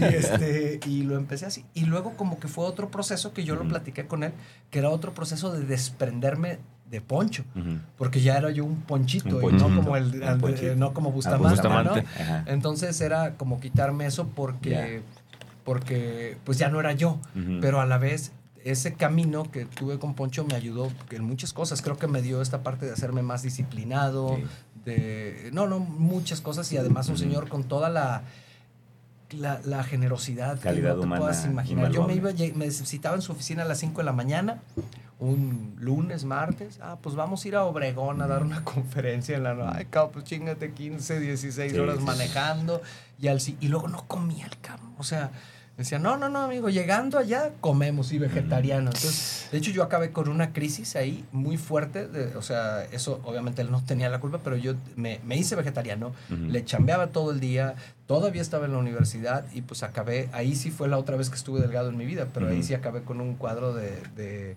este de, desnutrición. desnutrición. Tremendo. poner 18 piquetes de complejo B, todo, porque me quedé dormido manejando y no de borracho, sino de, de Cansancio, sí. Ok, bien, te saqué de los puntos, continuamos. Es que lo saqué porque Poncho, yo creo que aquí en, en, la región hay dos personajes que de alguna u otra manera todos los que somos como de esta generación y que nos dedicamos a esto pasamos por ahí, o sea, por Poncho y por Ramón Iturbide. O sea, seguro fuiste a un curso de Ramón o seguro estuviste en algo con Poncho, ¿no? A Ramón yo lo conocí mucho después. No sé si PNL fuiste con Ramón. No, no, yo PNL del que aprendí fue de Gerardo Martínez. ah, okay, la Sí, sí, sí, pero, ah, pero porque Gerardo Martínez era amigo de Poncho. Pues. Ah, o sea, a mí fue alrededor... Yo ese mundo no, no tenía ni idea que existía. Y fue a través de, Poncho Tesada que, que viví todo, lo todo eso. y bueno, esos son unos puntos. Fíjate, otro punto a lo mejor sería, cuando yo me voy a vivir a Canadá, pues también tenía como, ya, yo ya calificaba como arquitecto, había una serie de cuestiones para yo hacerme canadiense. ¿Qué edad tenías cuando te fuiste a Canadá? 21 años. Yo Chavillo. ¿Y ya habías terminado arquitectura? Sí, en cuanto terminé, 21 pasaditos me fui. Eh, eh, la asistente del arquitecto Fuentes Méndez tenía un hermano que vivía allá y le hablé y me dijo, sí, vente para acá. Y cuando llegué ya me tenía trabajo de albañil. este, entonces eh, aprendí mucho, me convertí, estudié arquitectura y era albañil, o sea, era más o menos lo mismo. este, Estabas con título, con título. Eh, eran unas friegas porque era sacar, eh, yo primero como no sabía hacer nada porque solo había estudiado una carrera, no sabía nada de la verdad, me, me, tocaba ser peón y sacaba el escombro, ¿no? Entonces afuera había 20 bajo cero y había calor. Así lo cuenta en el libro. Sí, sí, cómo no. Era una cosa bastante simpática. Entonces ahí, este, yo creo que cuando yo regreso aquí y, eh, y conozco a mi esposa, yo creo que eso también fue algo, yo le digo a Sofi, si yo no llego a TV Azteca, que fue y que estaba tu mamá ahí en maquillaje y que yo había dicho yo, no, casar yo, cabrón, o sea, este, es pa' güeyes. no, yo le hablé a mi socio y le dije, güey, ve a la del clima, me voy a casar con la del clima. Así, me, dio un, me dio un pinche toloache ahí. No, no es cierto, me... me y, y, y, eso creo que también cambia mucho porque hemos encontrado, eh, pues ya en 20 años juntos, pues eh, hemos encontrado juntos como una pareja que somos de viajar, de, este, de que decidimos tener solo una hija, que eso era una decisión importante porque si, oye, tienes dos y, pues mucha gente es, qué egoísta, vas a dejar a tu hija sin hermanos, sí, güey. Este, creo que ese es otro punto que me permite poderle dedicar tiempo a leer, a escribir, a viajar. Aunque me gustó mucho ser papá, con una está bueno. Oye, eh, ¿cómo llegas a, hoy? Eh, platicaba yo con Cuautle hace unos días, no hace mucho, hicimos un live y cuando tocamos el punto tuyo, porque yo le platicaba de esta inflexión en mi vida, cuando tú dices, yo antes entrenaba cuando podía, le dije, y me dice Cuautle, no, es que ese güey ya está más allá del bien y del mal, fue su definición de sí, sí, sí. Entonces, eh, ¿cómo llegaste a este punto, a este punto en el que en el que llevas una vida, desde mi punto de vista, disciplinada y, dedicada prácticamente al deporte. Yo así lo veo ahora, ¿no? Tú corres maratones, este, corre con Lungo y sí, sí, sí. Lungo sí, de, hecho, de hecho, en, el podcast menciona, menciona que, que, ahora que, ahora está preparándose eh, quieres estar bien para hacer deporte, ya no es deporte para estar bien. Sí, sí, sí. esa, me latió ¿Cómo también. llegas a este momento? Porque no sé si, me imagino que te está pasando, a mí me está pasando. Yo, por ejemplo, ahora que, que desde que te vi en calle a la fecha, mi vida ha cambiado muchísimo. Y, y yo ahora digo, ¿cómo es posible que la gente no se dé cuenta que lo que se come lo mantiene jodido de salud? Pues ¿Cómo es, que, posible? Es que ¿A ti te ha pasado también? ¿A ti, te, ¿A ti, te, ha pasado el tema de como desesperarte y decir, ¿por qué no entienden, carajo? Ah, no, no, pues eso no, porque nadie me pela. Este, o sea, ya me no? Aquí estamos. Sí, sí, pues, pero no, pero, pero no es que yo te haya dicho, haz esto, no, no, sino que eso pasó que de manera natural. Me, me llevó, ¿no? Sí, o sea, sí, sí, este, me da cierta frustración, o te digo, no manches, somos campeones de diabetes, somos campeones de sobrepeso, somos, y además porque creo que las personas no, no les toca lo que a mí me ha tocado, que es experimentar cómo se siente vivir con otra carga. Y eso es casi como energético, ¿no? Así como cuando dices, oye, no tener deudas, eh, no tener rencores, no, ah, bueno, pues no tener, eh, no tener sobrepeso, no tener exceso de ambiciones. este, cuando te digo no tener exceso de ambiciones, porque para mí es, oye, yo voy a ser profesional. Cuando yo ya decidí que la vida es diferente haciendo deporte y que no sé cuántos años pueda hacer deporte como lo estoy haciendo hoy, pero me veo ahora que vi el campeonato mundial de, deportes, eh, ay, se me olvidó, múltiples, triatlón y todo eso. Vi al campeón de más de 70 y dije, cabrón, yo, quiero, yo quiero estar como él después de los 70. Eso es, eso es lo que, lo que veo. Eh, porque para mí la vida se ve de otro color, o sea, de verdad te cambia hasta la, hasta la mirada. Entonces, pues obviamente que eso tienes que dar, en este caso mío fue decir, oye, yo no puedo trabajar más de seis horas al día, porque entreno tres. Entonces, bueno, puedo trabajar seis o siete. Y, y, entonces al inicio era, oye, pero está este cliente y este contrato. Sí, o sea, yo me entrego a mi chamba, me encanta atender a mis clientes, pero el sábado tengo apagado el celular y el domingo. Tienes prioridades. ajá. Y además, claro, ahorita con el pinche calor me voy a entrenar a las 5 porque no hay de otra. Para, pero para, aguantar. Pues te tienes que dormir temprano para eso. O sea, no hay de cuando veo, yo he visto gente acabarse por decir, no, no, no, yo traigo mi trabajo así y me voy a entrenar a las 4 de la mañana. Y sí, pues los veo que en 3, 4 años se acabó lo que se vendía. Infarto, sí.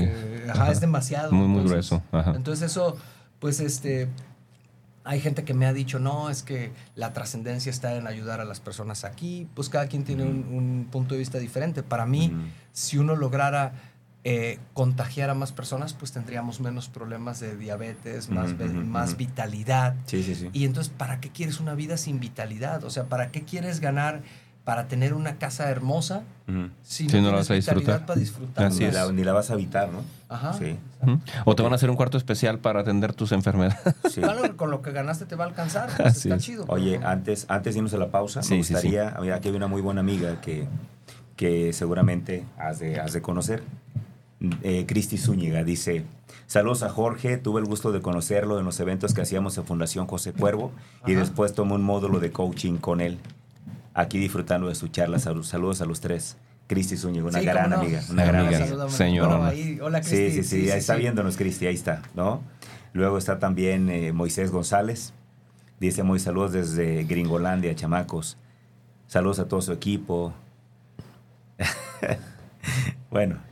Eh, Daniel, Daniel, Chavarín dice, amigos, nos tienen encantados, abrazo para todos y una felicitación a su invitado, qué chingón. Muy bien. Bueno, hay más comentarios ahí, pero ahí, lo dejamos. Ah, los, eh, los, hates echan. es que pregunta Moy si fue bautizado y confirmado. Ah. no, obviamente, ¿no fue bautizado sí? Eh, mira, mi papá dijo, sí, déjate cuento. No, yo no tengo bronca en mm. todo eso. Mira, mi papá me dijo, te bautizamos para que tú luego decidas. Esa es una de las cosas más cabronas que me han pasado. Porque es mucho más fácil que te digan, mira, tú fuiste bautizado, confirmado, primera comunión, ya no tuviste que elegir. Cuando tú tienes seis años y te dicen, ya te bautizamos, güey, ahora tú decides, dices, ¿no me podrías meter en una crisis existencial un poquito más tarde? No, no, de veras, para mí era, era, un tema este, pues, eh, interesante. Entonces, eh, cuando yo ya me voy a casar con mi esposa, entonces, y ella eh, sabe y lo platico, ella me dice, oye, le dije, ¿tú qué, qué onda eres? No, yo no soy católica, pero en mi familia sí. Dice, y a mí me gustaría casarme por la iglesia. Entonces, como que ella dice, pero pues igual nos. No, le dije, yo contigo, ¿por cuál iglesia quieres? Eso. Este, yo, te amo a ti, ¿no? Pues, ajá, o sea, no, no, y le digo, y vámonos casando luego por otra, ¿no? O sea, no, no, no, tengo ninguna bronca. Entonces ya me salió el tiro por la culata, porque, pues, para todo lo de la confirmada, de la primera comunión y todo. Oye, tienes que hacer todo, hijo de su madre. Y entonces este, era Tuviste que hacer todo. Y era un ejercicio de no estar. no, sí, no, pero espérame, peor. Es que, la catequesis para, para la confirmación es larga. Primera comunión también. y, fue una cosa este, que incluso yo dije, bueno, pues consigue quien me lo dé, ¿no? Le decía yo, pues asparo, sí, pues, o sea, no es para tanto, no, no es cierto, sí era para tanto. Entonces ya este, me dice, no, fíjate que, y ahí no voy a decir el nombre porque como otras personas, dice, hay una persona que dice que, que ella te da todo pero que nomás vayas a. en su casa nos da unas pláticas. No, cabrón, hubiera ido a la catequesis normal. Mejor. No, no, no, me fue sí, estuvo cañón. feria, sí, sí, sí. O sea, digo, me refiero a que era un buen de tiempo y, y, además me, yo te digo, no tengo bronca. Me, me, quería evangelizar, le decía, no, es que yo sí creo en Dios. No, pero este, le digo, es que, o sea, yo creo que Dios no tiene ego, Él no, no está preocupado porque lo adoren, le decía. Entonces decía, este, no, o sea, sí digo esos comentarios y de pronto puede. Le eches más leña al fuego. Entonces digo, Encendías polémicas. Sí, sí, sí. Bueno, Ay, ay, ay, pues no quisiera cortar, pero necesitamos irnos a una pausa. Qué bueno, qué bueno, vamos, se pone caliente. vamos, por favor, a no sé qué están tomando ustedes, lo que estén tomando, vayan a recargarlo. Y ahorita regresamos, Jorge Cuevas en la casa, ya volvemos. Ya está. Queridos amigos, regresamos, regresamos con muchísimo gusto aquí a su programa El éxito tiene aroma de café. Se tuvo que ir por un tema de trabajo nuestro querido Javier. De hecho, le confieso que ya lo sabía, por eso le di chance de que, de que se explayara eh, exprimiéndole lo más que pudo de preguntas aquí a nuestro amigo Jorge. Eh, pero bueno, se tuvo que retirar. Le seguimos nosotros. Tenemos una noticia muy, muy, muy grata. Eh, Jorge tiene una primicia que ofrecernos, eh, pues para todos los que eh, vean ahorita. el programa El éxito tiene aroma de café o lo estén viendo a través de nuestra página El éxito tiene aroma de café, a través de Afirma Radio o nos escuche a través de Spotify en el día que sale el podcast. Si mal no recuerdo, Tocayo, creo que sale el jueves eh, el podcast. Y si no, cuando lo escuche de cualquier manera. Pero hoy por hoy es una primicia de, un proyecto que va a surgir de la, de la, de la cabeza de mi querido eh, Jorge a partir del próximo sábado. A ver, mi amigo, explícanos cómo está este rollo. Tú, tú, imagínate este, a una persona como yo, como tú, que vamos corriendo en la, en la calle, ¿no? Entonces, a, a, mí lo que, lo que se me ocurrió es, dije, oye, yo normalmente oigo audiolibros, pero y me gusta mucho la ficción y entonces oigo audiolibros que son novelas, pero esas cosas pasan en otro lado mientras yo voy corriendo. Entonces dije, ¿y qué pasaría si yo escribo historias que corren contigo? Entonces, eh, lo que pasó es que me puse de acuerdo con Comú de Guadalajara y primero hice una historia que, em, que, de una carrera que empieza en el Estadio Jalisco y termina en el Estadio Jalisco, pero que desde que arranca la carrera tú te pones los audífonos y la historia va sucediendo por las calles donde vas corriendo. Fue todo un tema porque tuve que escribir a un ritmo que a la mayoría de las personas al mismo tiempo que van corriendo, fueran viendo los monumentos y lo que sucedía mientras van escuchando la historia de este personaje, que es Rivelino, que tiene a su papá con linfoma de Hodgkin. A ver, quiero, quiero entender, quiero, quiero entender. La, la idea es... Tú vas a contar una historia narrada desde las calles de la ciudad, eh, de un monumento a otro, no sé. donde, donde hay una carrera. Ok.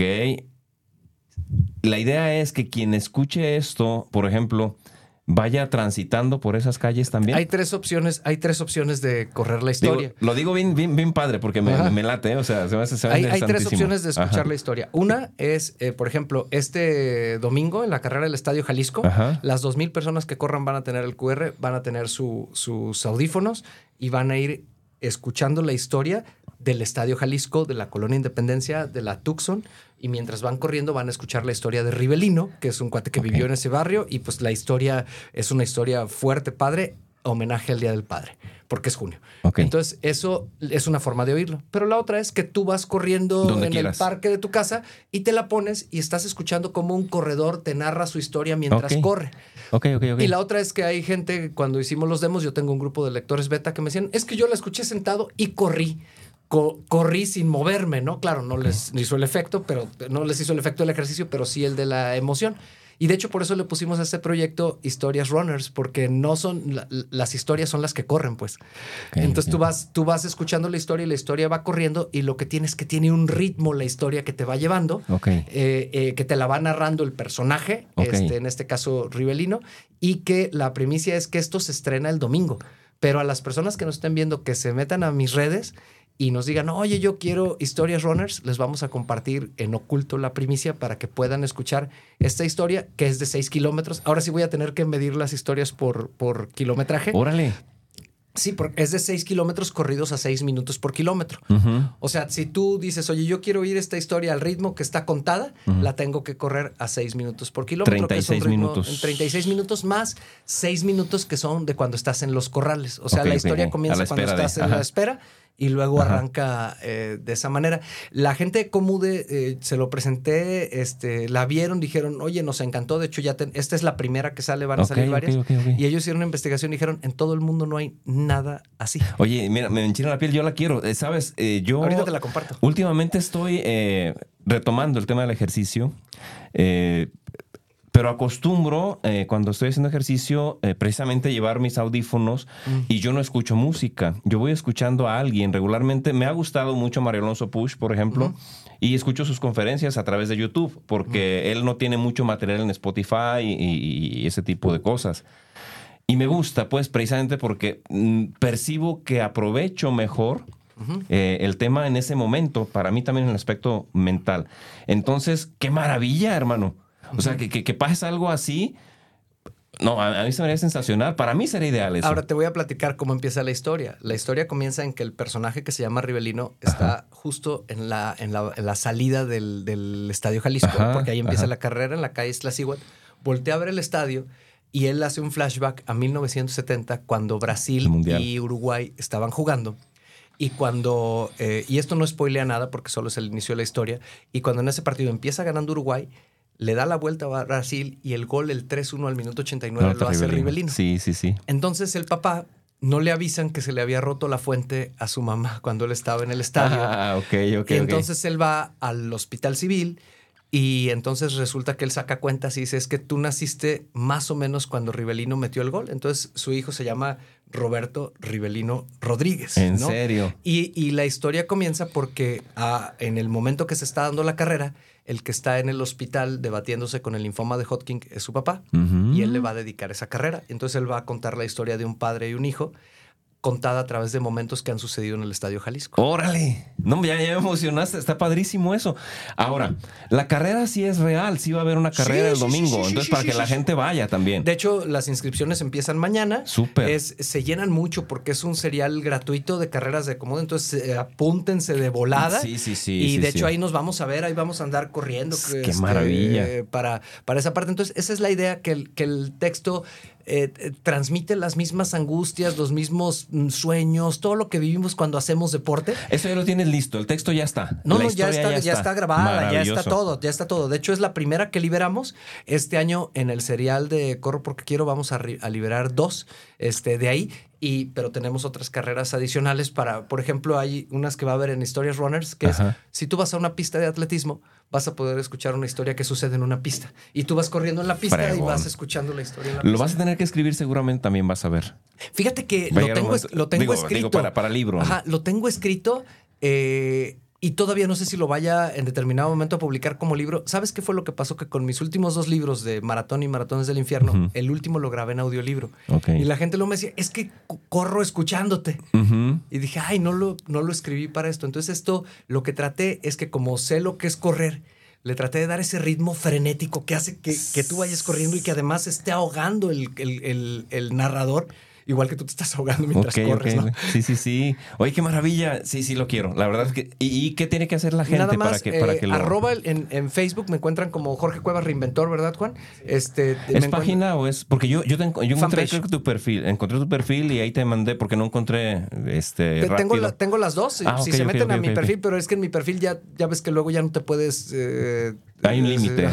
Pero, eh, pero en la fanpage pueden poner es Jorge Cuevas Reinventor o arroba el Jorge Cuevas. Ok, ok. Eh, ya es que así está fácil. En Instagram, lo mismo, arroba el Jorge Cuevas. También en TikTok me encuentran, en donde quieran. Nosotros hoy revisamos y mañana les mandamos antes de que se libere para que ellos la puedan hacer. Hay gente de mi grupo de lectores beta que va a ir a correr ese día y me dicen, yo ya la escuché, pero la quiero volver a escuchar porque es distinto escucharla ahí viendo... Eh, básicamente es el Mundial de México 70, el Mundial de México 86 y el concierto de Guns N' Roses en 1993. Qué maravilla, hermano, qué maravilla. Señores, adelante. Eh, no pierdan la oportunidad. Busquen, por favor, a Jorge en las redes sociales, Facebook. Eh, ¿solo, ahí? ¿Solo en redes, en redes sociales o dónde más te encuentran? Eh, bueno, me pueden encontrar, pero para que les demos la historia ahí en redes, que me sigan y que pongan la pregunta es lo más fácil. Y me pueden encontrar en jorgecuevas.com. Y es mejor que sea directo porque, porque si le dijera yo que en el éxito o, o en la firma radio, eh, sería triangular sí, porque es algo digital, está un poquito complicado. Así es, sería triangular. Entonces váyase directo a las, a las redes sociales de Jorge, por favor. Puede hacerlo desde ya si quiere. Eh, o cuando escuche este programa o vea este programa, porque pues ahí se queda, ahí se queda grabado. Eh, o cuando lo escuche en Spotify, láncese de volada porque usted tiene la primicia. Tienen la primicia para aprovechar este, este tema. Eh, em, créeme, estoy pensando en lo que yo hago en las mañanas, estoy pensando precisamente en mi amigo que, que, inscribió las preguntas ahorita de Estados Unidos, en Moisés. Él hace mucho ejercicio corriendo ya, es de Guadalajara. Y, si él es de Guadalajara, eh, te lo digo porque ya una persona en Alemania y otra en España, de mis lectores beta lo leyeron y dicen, es que lloré, dice, porque pues porque, porque me transportó a, al, al, estadio. ¿no? ¿Cómo no, Moy? Busca, busca a Jorge, por favor. Eh, si quieres, después que termine la, presentación, eh, regresa, regresa un poquito a la grabación. Eh, ¿Qué será? por ahí en el minuto 60, 60, en el minuto 70 aproximadamente, para que, para que puedas encontrar las redes sociales, arroba el Jorge. Arroba el Jorge Cuevas. Arroba el Jorge Cuevas, ahí búscalo, eh, suscríbete a la fanpage, dale, dale me gusta, mándale mensajito de volada y pide, pide, pide el, audio para que, para que lo disfrutes, hermano. Lo vas a disfrutar un montón allá en el desierto donde haces ejercicio, créeme. Y a tus amigos que anden por allá, a los paisanos que anden por allá, pues diles de volada que se suscriban para que tengan este material que está padrísimo seguramente. Ya, nomás escucharlo ya lo disfruté. No me quiero ni imaginar cuando lo tenga completo, ¿no? Esta es una maravilla. Jorge, no tengo la fortuna de conocerte como te conoce Javier. Eh, cuéntanos, y seguramente mucha gente tampoco, ¿eh? mucha gente de la que nos escucha ahora mismo no te conoce tan a detalle. Cuéntanos, eh, ¿qué cantidad de libros has escrito? ¿Cuántos libros tienes y cuál es el libro más chido para ti? Bueno, he escrito 13 libros. 13. 13 libros. Sí, bueno, y el, incómodo, ¿no?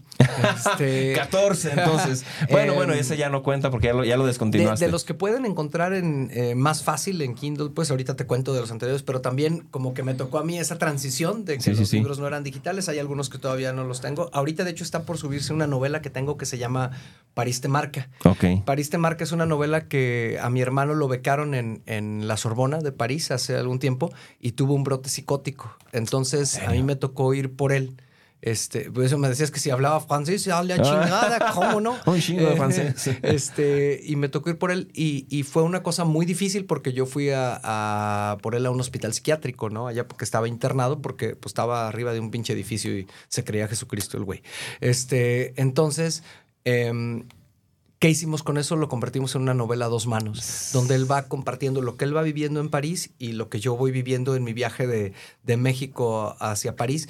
Eh, y pues además es un tema que es como muy común el brote psicótico a partir del estrés de estudiantes becados, ¿no? ¿Serio? Eh, sí, sí. De hecho, cuando fui yo a la Sorbona para dar de baja a mi hermano, me decía, no, esta madre pasa, este, oh. es de, de todos los días, ¿no? Entonces él él, él traía esta, esta parte y además es un thriller porque hay un tema de un robo. Entonces el tema del robo lo convertimos en una persecución también en París y es un libro que, que ese libro solo estaba antes en físico, pero ahorita ya está en digital. En estos días va a estar subiéndose, pueden buscar París te marca, de hecho en YouTube pueden buscar el tráiler de París te marca y van a encontrar esa historia. Tengo eh, el Kama Sutra de la innovación, algo muy distinto. Lo que mencionaba Javier. eso pues tiene que ver más con el tema de... Con el emprendurismo, ¿no? Ajá, y de la creatividad y todo, pero explicado desde una metáfora sexual, ¿no? Ah, o sea, van a encontrar, por ejemplo, eh, eh, las posiciones mentales para innovar, ¿no? Porque así como para practicar el Kama Sutra de la sexualidad, la verdad es que a mí una amiga me decía, oye, ¿a poco tú puedes hacer todo eso? No, le dije, no, por lo mismo, o sea, se requiere mucha agilidad física y mental.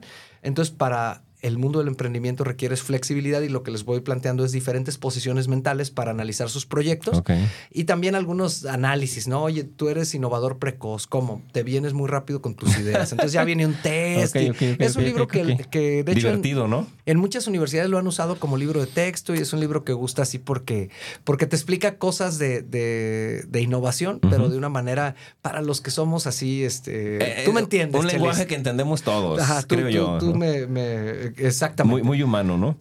Luego eh, también me conoció Javier por Liderazgo Cuántico. es un libro que tengo que es un sistema eh, como si fueras a hacer entre coaching y etcétera, pero de una manera eh, explicado también muy sencilla y también explicado desde la perspectiva de que el que tiene que transformarse no es el otro, sino el coach, ¿no? es enfocado, por eso es, es liderazgo cuántico. Si cambias tú, eh, haces la explosión cuántica hacia el otro lado, ¿no? Luego tengo, em, pues, eh, los, los de los de maratón, ¿no?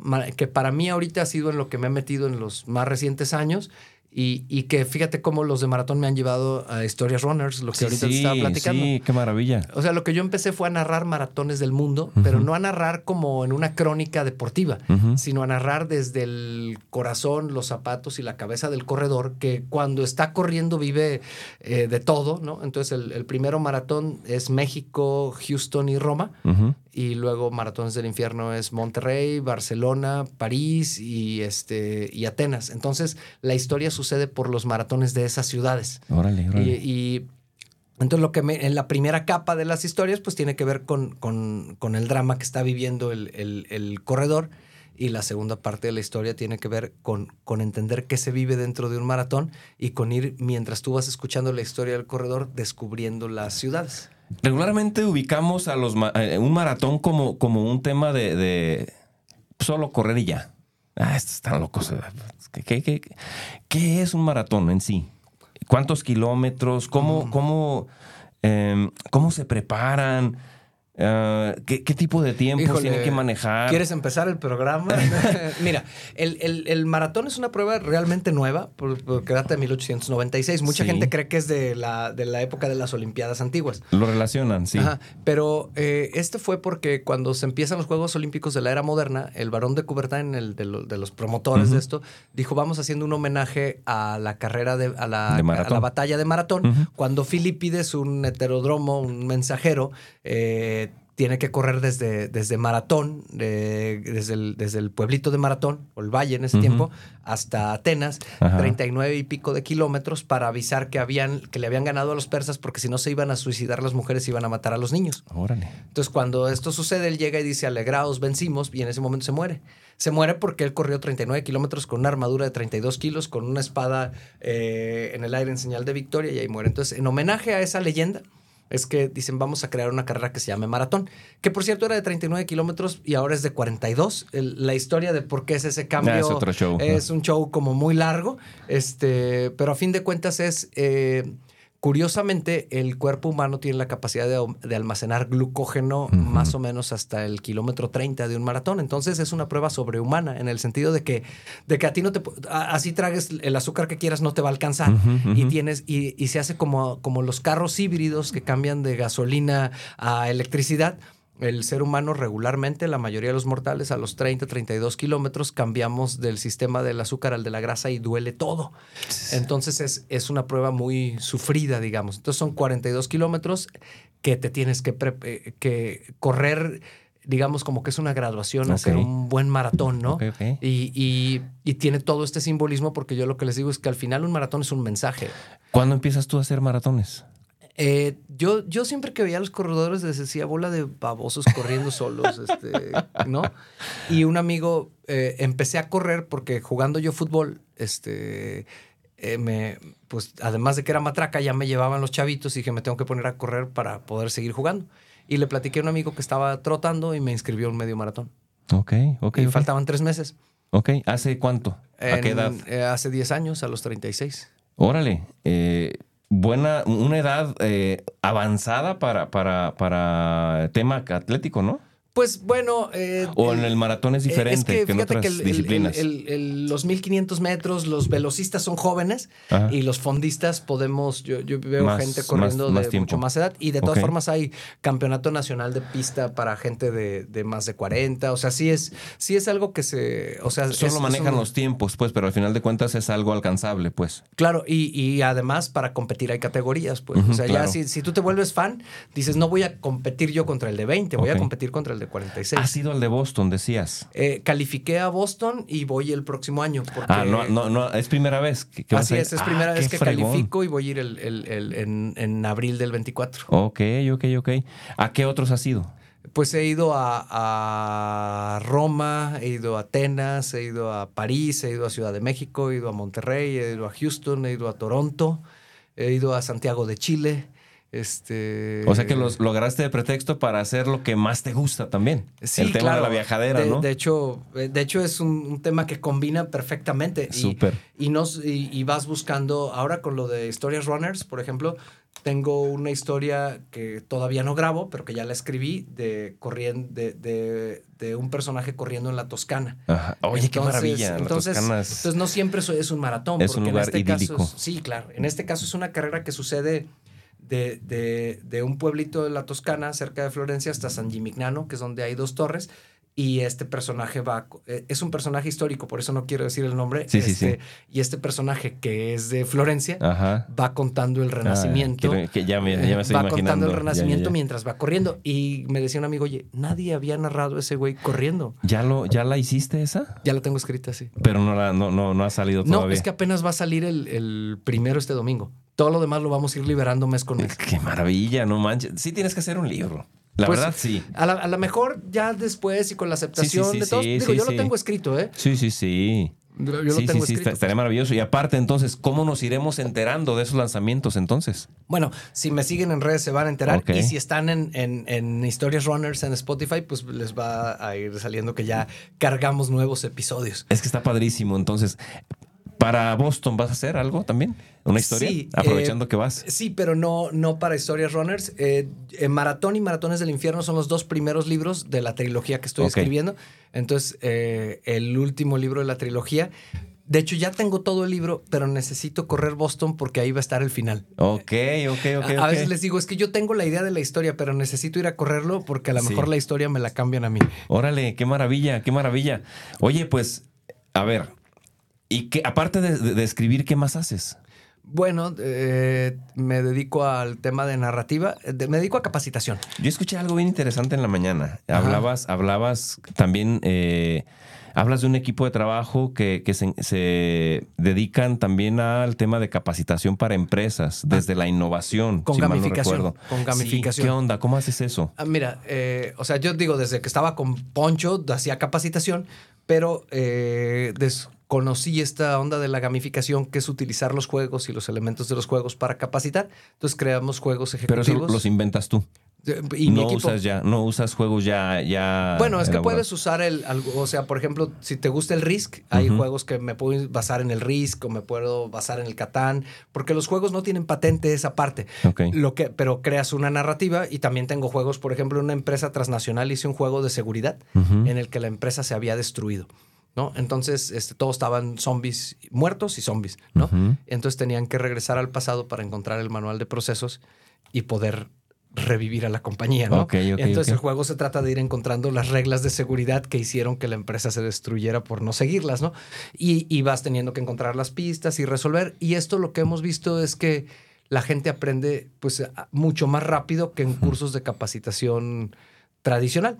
Normalmente sí damos shots de contenido, o sea, 20 minutos de conferencia, pero lo que sigue es, oye, a través de esto que ya viste, por ejemplo, de ventas, bueno, vamos ahora a entrar a un juego y en ese juego tienes que demostrar cuánto aprendiste. Claro. Y, y eso, eso es a lo que me dedico y yo hago la narrativa. Ok. O sea, haz de cuenta que yo no tengo un equipo que haga el, software, pero hay empresas que sí me contratan para, oye, tú haz la narrativa y luego ya los llevamos para que un equipo les haga el software. Por un decir, hicimos uno de venta de alimentos en Latinoamérica. Entonces yo hago toda la narrativa y ya luego alguien programa y la gente a través de un juego tiene su onboarding para conocer los productos. Qué maravilla.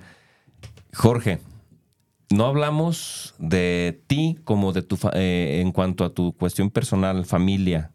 ¿Eres viudo, casado, soltero, divorciado? Ah, ya, mencionamos que te casaste. Me casé con Yasmín. Con Yasmín. Ajá. ¿Quién es Yasmín? Eh, pues Yasmín es, es. Hablaste de una chica del clima. Era la chica del clima. Luego fue eh, periodista. Eh, luego fue Premio Estatal de Periodismo del Emisario. Órale. Este. Aquí en, aquí en Jalisco. Aquí en Jalisco. Luego vino Sofi, mi hija.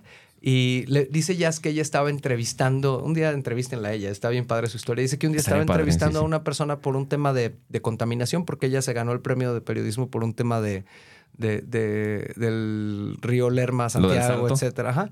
y, y, dice que estaba entrevistando a una señora que se le había muerto toda la familia de cáncer y empezó a llorar y llore. Y dice, yo antes estaba tan desconectada que me decían eso y decía, ya tengo nota. Y cuando me descubrí llorando, dije, yo ya no soy para estar aquí. Y un día llegó y renunció a la tele. Este, y bueno, pues se, dedicó a otras cosas en las cuales incluso le ha ido mejor. Entonces, estoy casado con ella ya 16 años y pues creo que además de, de novios somos muy buenos este, compañeros de viaje. Eh, pasamos viajando. Tengo una hija que tiene 17 años este, que ya tiene dos años becada en Winnipeg, entonces ella ya vive en Canadá. Me tocó en la pandemia ir a llevarla. Este, pues ese, e, ese proceso de, los barcos se hicieron para navegar, pero pues obviamente que, que tu hija se vaya a los 15, dices, bueno, Es este. ¿Sí, te dolió? Eh, sí, y sí me gustó las dos cosas. O sea, sí, sí, verla feliz, pues, a ella, ¿no? Eh, sí, y verla asustada, ¿no? O sea, es que es todo. Yo creo que es muy agridulce. No podría decir, eh, eh, sin embargo, te podría decir que nunca dudé que tenía que estar allá. Sí, sí, que no, hoy, órale, es una gran oportunidad. Ahorita está muy contenta, ya va para su tercer año y pues parece ser que va para audicionar para trabajar en compañía de... Ella lo que hace es toca el violín y, hace ballet. Oh. Y este, y pues está ya muy, muy pues te diría muy contenta y con lo que se vive de vivir lejos de tu país desde, desde morrita, ¿no? En este caso. Eh, entonces, esa es mi familia, digamos, como actual, y el lungo, ¿no? Que ya lo viste, el, el el, perro. Ah, sí, sí, este, cómo no. Ese güey es más delicado que mi hija. ese güey se enferma de la panza. Es este, o sea, mi hija come piedras, ese güey nomás come carne. Hablabas de las hamburguesas, ¿no? En el, programa de la mañana, ¿cómo no? El que escuché en la mañana. No, y es mi compañero, o sea, salgo a correr con él. Yo corro seis a siete días de la semana y tres corro con él.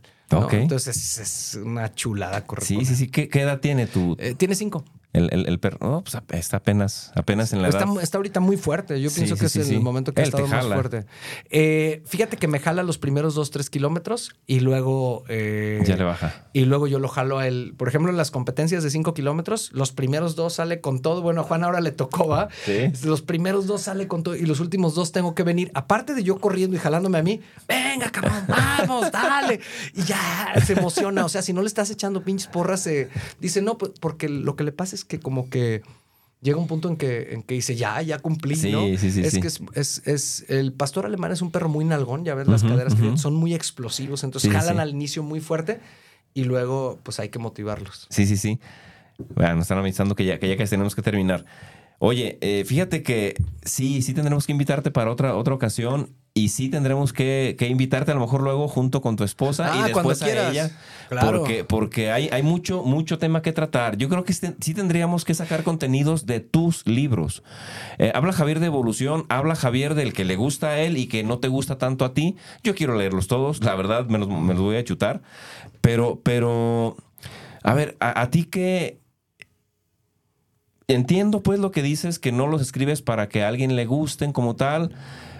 ¿Qué sensación te da que, por ejemplo, eh, hay un libro de los que tú escribiste que pueda tener mucho éxito y que no es el que más te llena a ti? Como que, y, que, te gustaría más bien que, a ver, entiendo que el de ¿Cuál es el que dices que más te gusta a ti? Recuérdame. Maratones del infierno. Maratones del infierno. Estábamos con, ese, que a mí se me hace bien interesante cómo lo, cómo lo describes. Además, enamora porque te gusta mucho a ti y lo, plasmas, ¿no? Lo, lo, mencionas. Pero, por ejemplo, ¿qué sentirías que se mueva más eh, el libro que mencionaba Javier, que a él le gustó, eh, contra Maratones del infierno? Como, ¿Qué sensación te da a ti? ¿Te da lo mismo X? Pues no, no me da lo mismo. Eh, ah, de hecho, promuevo más el que más me gusta, ¿no? Porque tengo la sensación de que cuando alguien lo lee, pues puede tener una experiencia más enriquecedora. Creo ahorita está claro, de hecho lo veo con la editorial, que, que, las personas prefieren libros más de desarrollo humano que, que narrativa, aunque la narrativa tenga desarrollo humano. Es que a mí me gusta la eh, narrativa. Este, sí, pero es, es, como, es como el chisme disfrazado y está bien padre. pero es un tema de mercado, entonces eso, o sea, lo entiendo, pero pues yo soy un promotor de la narrativa, porque a fin de cuentas la narrativa desarrolla la imaginación, te hace viajar, libera. Entonces no tengo bronca que me compren el otro, que lo lean de eso vivo, está bien. Pero si tú me dices, oye, tú, ¿cuál es el reco Es como haz de cuenta que vas a un restaurante, ¿no? Oye, pues todo el mundo pide la pizza, está perfecto, pide la pizza o pide la lasaña, pero yo tengo este corderito que que, está bien rico, término medio, no les gusta, bueno, ok, yo pruébelo, pruébelo. y luego lo, que me pasa con Maratones del Infierno es que me dicen, oye, pues sí está bueno, eh, oye, pues sí me gustó. La mayoría de la gente ya me tocará, ya tú lo dirás, pero dice, es que conecté muy fuerte emocionalmente, claro. Además es un libro que me tardé tres años escribiendo y se buscan locos seis meses. Ah, ya, ya, ya. Ok. Amigo, tenemos que retirarnos.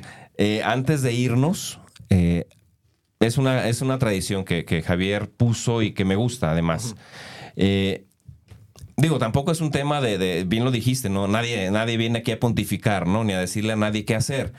Pero imagínate que es tu último día, tú lo sabes, vas a dejar este mundo y tienes la oportunidad de en un minuto eh, dejar un último mensaje. Ya dejaste mucho legado a través de tus libros, vas a seguirlos dejando, pero supongamos que, te dan la oportunidad de decir, bueno, a ver, ya, un mensaje el más chingón que quieras dejarle a la gente, empezando por tu familia, tus seres que más amas en este mundo, ¿qué les dirías? Y con eso nos vamos, querido amigo.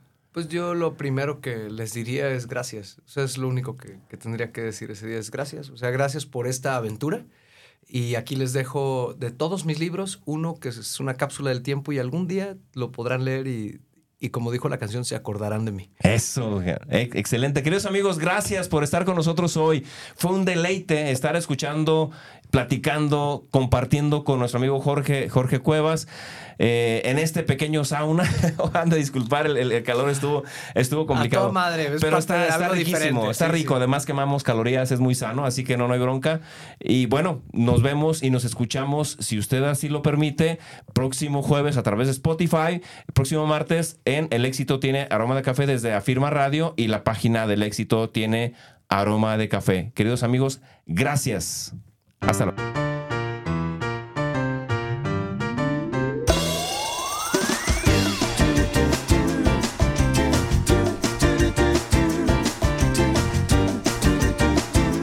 Gracias por acompañarnos hasta el último sorbo. Te esperamos en nuestra próxima emisión el jueves en punto de las 9 de la mañana.